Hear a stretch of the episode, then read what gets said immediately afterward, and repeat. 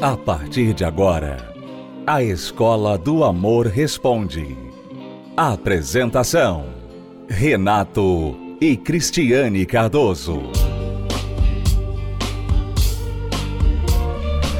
Olá, alunos, bem-vindos à Escola do Amor Responde, confrontando os mitos e a desinformação nos relacionamentos. Onde casais e solteiros aprendem o amor inteligente. Uma aluna perguntou: Como reativar o meu desejo após anos de casamento? Como reativar o desejo sexual após anos de casamento? Muito bem, vamos responder esta pergunta porque é a pergunta que muitos casais fazem a si mesmos. E a resposta que buscam muitas vezes, eles vão buscando em lugares errados. E ao invés de reativar o desejo, eles vão acabando e matando o pouco que resta. É. A primeira coisa que você deve se perguntar é por que, que você está tendo que reativar, né? Por que, que esse desejo ele se esfriou? Desativou. É, porque não é normal né, Renata? Não é normal. O desejo sexual dentro do casamento não vai se esfriar com o tempo. Porque o casamento, quando é feito bem, né? Quando há o amor inteligente, quando os dois estão ali trabalhando no relacionamento, o desejo sexual é algo que é uma consequência desse carinho, dessa união dos dois não é para ser desativado. Mas se tá, se vocês desativaram, se vocês não estão mais sentindo esse desejo, vocês têm que primeiro pensar o que aconteceu, da onde veio, onde foi que começou né, esse esfriamento? Será que foi o trabalho? Vocês começaram, sabe, ficar muito ocupados? Hoje em dia as pessoas estão muito ocupadas, estão fazendo muitas coisas, estudando, trabalhando, indo né, academia, na igreja, e você vê que muitas vezes a pessoa é relaxada em relação à vida sexual dentro do casamento. É, Fica deixando para o fim de semana, né? Torna-se algo é, opcional. E a vida sexual não deve ser opcional dentro do casamento. Não é opcional. E se vocês começam a deixar de lado a intimidade do casal, então ela vai se tornar opcional até que se torne desnecessária. Vocês dispensam, não sente mais a necessidade. Ou um vai sentir assim e o outro vai ficar a desejar. Muito bem, eu queria focar em três pontos aqui: abstenção, atenção e estímulo. O que, que é abstenção? Para você reativar o desejo após anos de casamento. Abstenção, pense num jejum. Quando você sai para comer num restaurante ou você vai fazer um prato especial em casa, você sabe que vai comer aquela comida que você gosta muito e que há muito tempo você não come e você quer comer com gosto, né? Normalmente quando a gente vai num restaurante, a gente quer comer com gosto aquela comida que a gente sabe que vai deliciar a gente fica sem comer algumas horas. Você não come em casa e sai para o restaurante. Você se abstém de comer para você chegar lá com fome. Você quer chegar lá com fome. Então, primeiro você se abstém para estimular a fome, a vontade de comer. E dentro da vida sexual do casal, esta abstenção, esse jejum, tem que acontecer para que você não fique saturado de satisfação sexual por outras formas. Por exemplo, muitos casais que não têm vida sexual ativa têm uma vida paralela na pornografia e na masturbação. Então, não cuidam um do outro, mas cuidam de si mesmos. Ficam se enchendo de fantasias, a mulher fica lendo livros de romance, fica idealizando o homem ideal, o homem fica idealizando o corpo da mulher ideal através da pornografia e fica buscando esses estímulos. Então, fica se enchendo de porcaria na hora, de fato, de ter aquela refeição, ele não tem apetite. Porque já estragou o apetite com outras coisas. Então, primeira coisa, pratique a abstenção. O homem não deve ficar olhando outras mulheres, a mulher não deve ficar se alimentando com romances, com filmes românticos. O homem e a mulher não deve ficar se alimentando de pornografia, se masturbando. Elimine tudo isso, pratique a abstenção, porque isso naturalmente vai fazer com que você sinta o desejo sexual, mas você não está satisfazendo de nenhuma outra forma, então você só tem o parceiro ali do lado. Então você já vai criar uma, uma fome, ok? Segundo, atenção. Para você ter desejo sexual por uma pessoa, você tem que prestar atenção nela. Você tem que olhar para ela.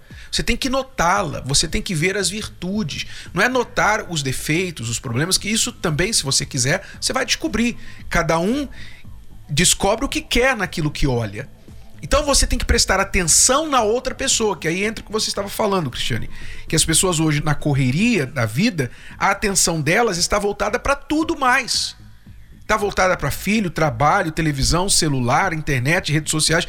Ela volta atenção para tudo. Não sobra nada para o parceiro. Então, se você não presta atenção naquela pessoa, chega no final do dia, na hora de dormir, você olha para o lado, tem alguém ali do teu lado e você não tem nenhuma conexão mental, emocional com ela, é claro que não vai rolar nada. É, você tem que ser consciente, tem que se atentar conscientemente né? É uma tarefa, vamos dizer assim, que você tem que se dar. Assim como, por exemplo, quando você quer começar a perder peso. Então você pensa assim: bom, eu vou começar a tirar isso da minha alimentação, eu vou começar a fazer esse exercício, eu vou começar a fazer isso e aquilo. Então você tem que tomar certas decisões, às vezes pequenas, o dia todo, para você então começar a perder peso. A mesma coisa aqui. A amiga, ela tem que começar a tomar pequenas decisões durante o dia para se atentar ao marido dela. Então, olhar para ele, admirar o corpo dele, né?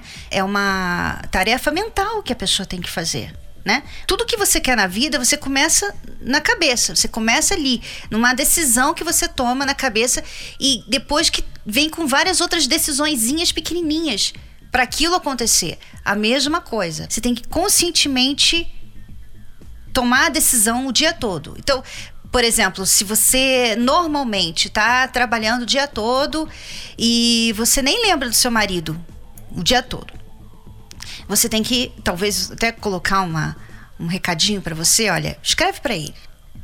E escrever, olha, como é que você está? Estou com saudade, né? Isso é uma coisinha pequenininha, bobinha. É mas você vai acrescentando com outras coisinhas pequenininhas, daqui a pouco vocês estão voltando ao que vocês eram antes. Isso, prestar atenção no outro.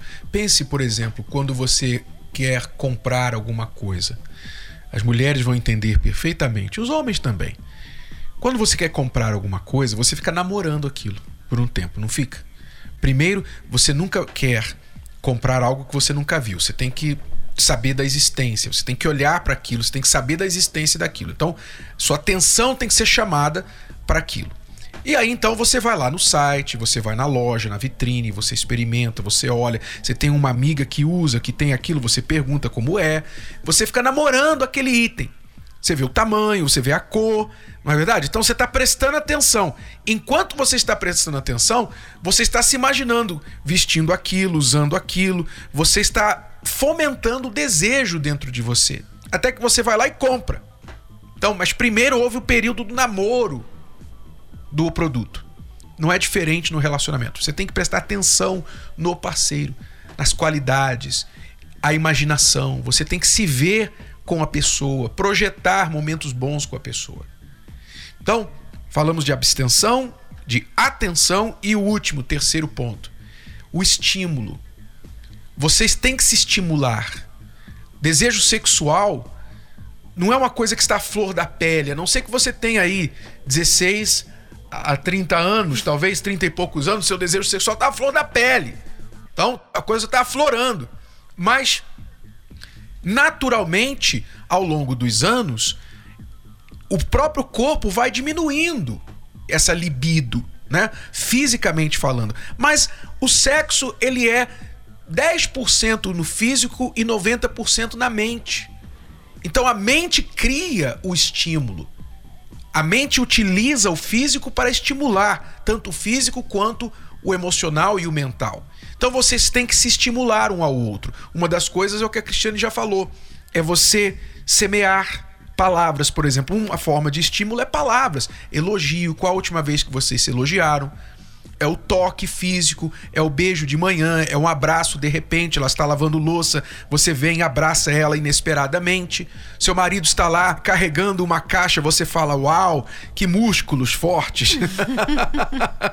você elogia o físico dele. Ah, mas ele não tem físico. Então não olha para a barriga. Olha Olha para os bíceps, não olha para a barriga. Atenção seletiva nesse ponto. Entendeu? Aí eu entro na questão visual. O visual também é um estímulo.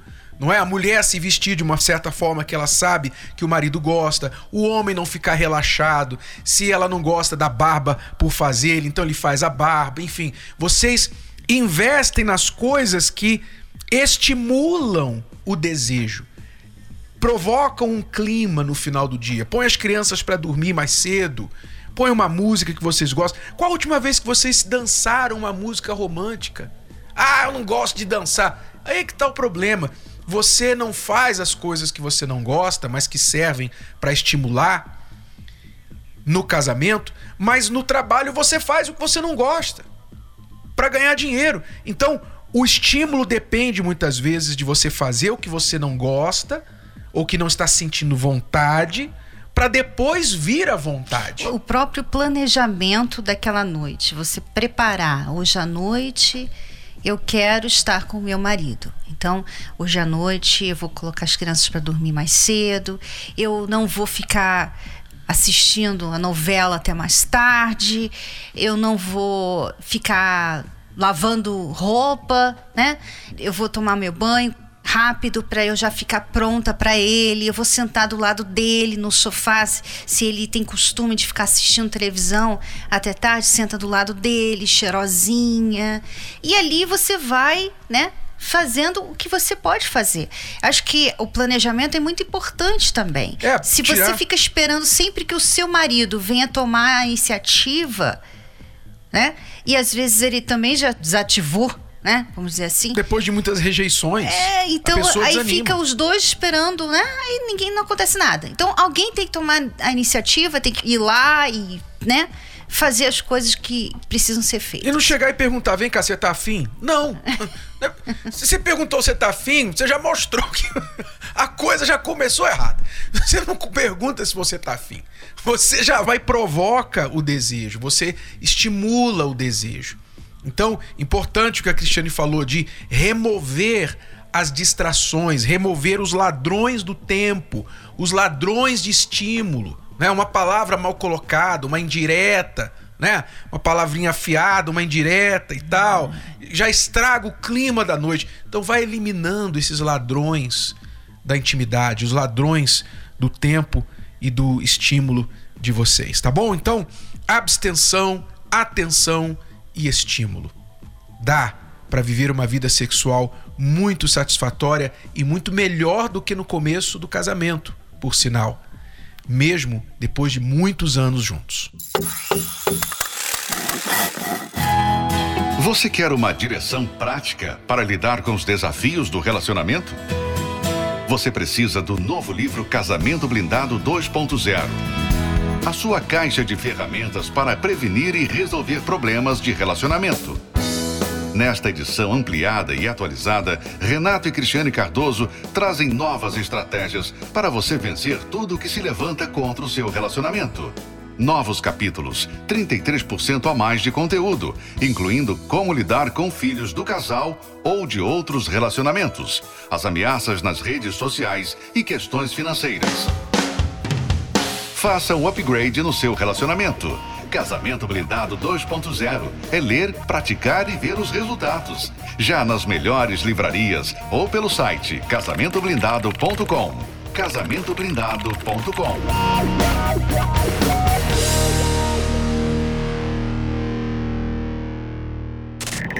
Você está ouvindo a Escola do Amor Responde com Renato e Cristiane Cardoso. Vamos conhecer aqui a história do Leandro e da Laís. Eles vão relatar como que as palestras que eles participaram da terapia do amor transformaram o casamento deles. Oi Renato, oi Cris, é, meu nome é Laís e eu sou do Jardim São Luís e participo da terapia do amor. Antes de eu participar das palestras da terapia do amor, ah, no meu casamento eu tive alguns problemas. É, o meu esposo ele já vem de um relacionamento anterior com dois filhos, então foi bem difícil a fase de adaptação. Eu sempre fui uma pessoa muito controladora, muito ciumenta e para mim era muito difícil, né, é, esse contato que ele tinha que ter com a ex-mulher dele, né? Então, para mim sempre foi um pouco complicada essa parte. Devido a isso, é, também a questão da minha família não aceitar o nosso relacionamento por conta, né, dele ter tido um relacionamento anterior e já ser pai, então tinha aquela questão, né, da minha mãe sempre querer o príncipe encantado, aquela coisa toda. Então, é, a família em si não, não aceitava o nosso relacionamento. Então foram momentos muito difíceis que a gente passou. Então a gente brigava muito, eram muitas discussões, eu tentando a todo custo controlar ele de todas as formas, né? E ele muitas vezes não entendia isso, era grosso comigo e tudo. Tinha muita agressão verbal, né? Então a gente não sabia como lidar um com o outro. Até que chegou um dia que a gente teve uma briga bem feia, né? Ele acabou me mandando embora de casa, né? A gente até então começou a morar junto, fora do casamento. Era uma pessoa que também não tinha amor próprio, então eu ficava correndo muito atrás dele e, enfim, eu transformei ele na, na principal razão da minha vida. Então acabei focando nele e aí ficava correndo atrás e tudo. E nós ficamos três meses separados. Oi Renato, oi Cris. É, eu sou o Leandro, sou o esposo da Laís. Continuando o que ela estava falando, então a gente chegou a ficar três meses sem, sem contato, nenhum dava notícia pro outro. Como eu já trouxe um pouco de bagagem do outro casamento que eu tive, né? Eu acabei, enfim, trazendo algumas coisas, algumas decepções, algumas inseguranças e acabei talvez até levando, porque a gente não casou, no papel né, até então, né? A gente estava morando junto e aí não deu certo, mas devido à cobrança, devido à, insegurança, tanto da minha parte também, então foi gerando vários conflitos, várias, várias desconfianças, sem perspectiva, né? Não tinha um, um norte, não tinha um, um, caminho a seguir, até porque a gente começou tudo errado, né? E aí, só concluindo, foi quando o dia eu até lembro que a gente a gente assistia a terapia do amor foi quando eu mandei um e-mail para ela para a gente se acertar e fazer as coisas certas. Questão vir para a terapia do amor para a gente tomar um rumo certo. E aí ela aceitou o convite e nós viemos até a palestra. Eu aprendi a tratar minha esposa bem, ser um homem respeitoso, paciente. E hoje estamos casados e estamos fazendo a coisa certa. Hoje, Renata e Cris, o nosso casamento é totalmente diferente, foi transformado por Deus. Eu vejo essa diferença primeiramente em mim, que eu aprendi a ser mais paciente e não tenho mais ciúmes, não sou aquela pessoa controladora que eu era antes e não tem, não sinto essa necessidade, né? Eu procuro colocar as coisas primeiro na mão de Deus e, e pedir sabedoria a Ele, né? Então nosso casamento foi transformado. Ele é uma pessoa mais paciente, é mais amoroso comigo também e mais romântico também. Então a gente nota bastante essa diferença. Renato e Cris, gostaria muito de agradecer a vocês pela palestra na Terapia do Amor e fazer o convite a todos que estão passando por esses problemas parecidos com os nossos a vir à palestra. Cris e Renato, também gostaria de agradecer muito as palestras que, que vocês fazem na Terapia do Amor. Assim como ajudou a gente, eu espero que, que outras pessoas também possam vir e ser tocadas da mesma maneira que nós fomos também e continuamos sendo a cada, a cada palestra que a gente vem. Parabéns, Leandro e Laís, a vocês que foram excelentes alunos, vieram, investiram na vida amorosa e venceram. E hoje estão bem. Quinta-feira, especialmente às 20 horas, no Templo de Salomão, Celso Garcia, 605 no Braz. Acompanhe 10 razões para fazer a terapia do amor. 1. Um, se curar das feridas de relacionamentos passados. 2 Aprender o amor inteligente. 3. Se preparar antes de namorar. 4. Saber escolher alguém compatível. 5. Desbancar os mitos de relacionamentos. 6. Reconquistar um amor perdido. 7. Aprender a se valorizar. 8. Restaurar um casamento em crise. 9. Se tornar um marido, uma esposa melhor. 10. Blindar seu relacionamento. Terapia do Amor. Toda quinta-feira às 10 da manhã, às 15 e às 20 horas no Templo de Salomão. Avenida Celso Garcia, 605 Braz. Para mais locais e endereços, acesse terapia do amor.tv ou ligue para 0 operadora 11 3573 3535. Voltamos amanhã, alunos, neste horário e nesta emissora com mais Escola do Amor Responde para você. Acesse o nosso site escola do amor responde.com. Até lá. Tchau, tchau. Tchau. Você pode ouvir novamente e baixar esse episódio da Escola do Amor Responde no app Podcasts da Apple Store e também pelo Spotify e Deezer.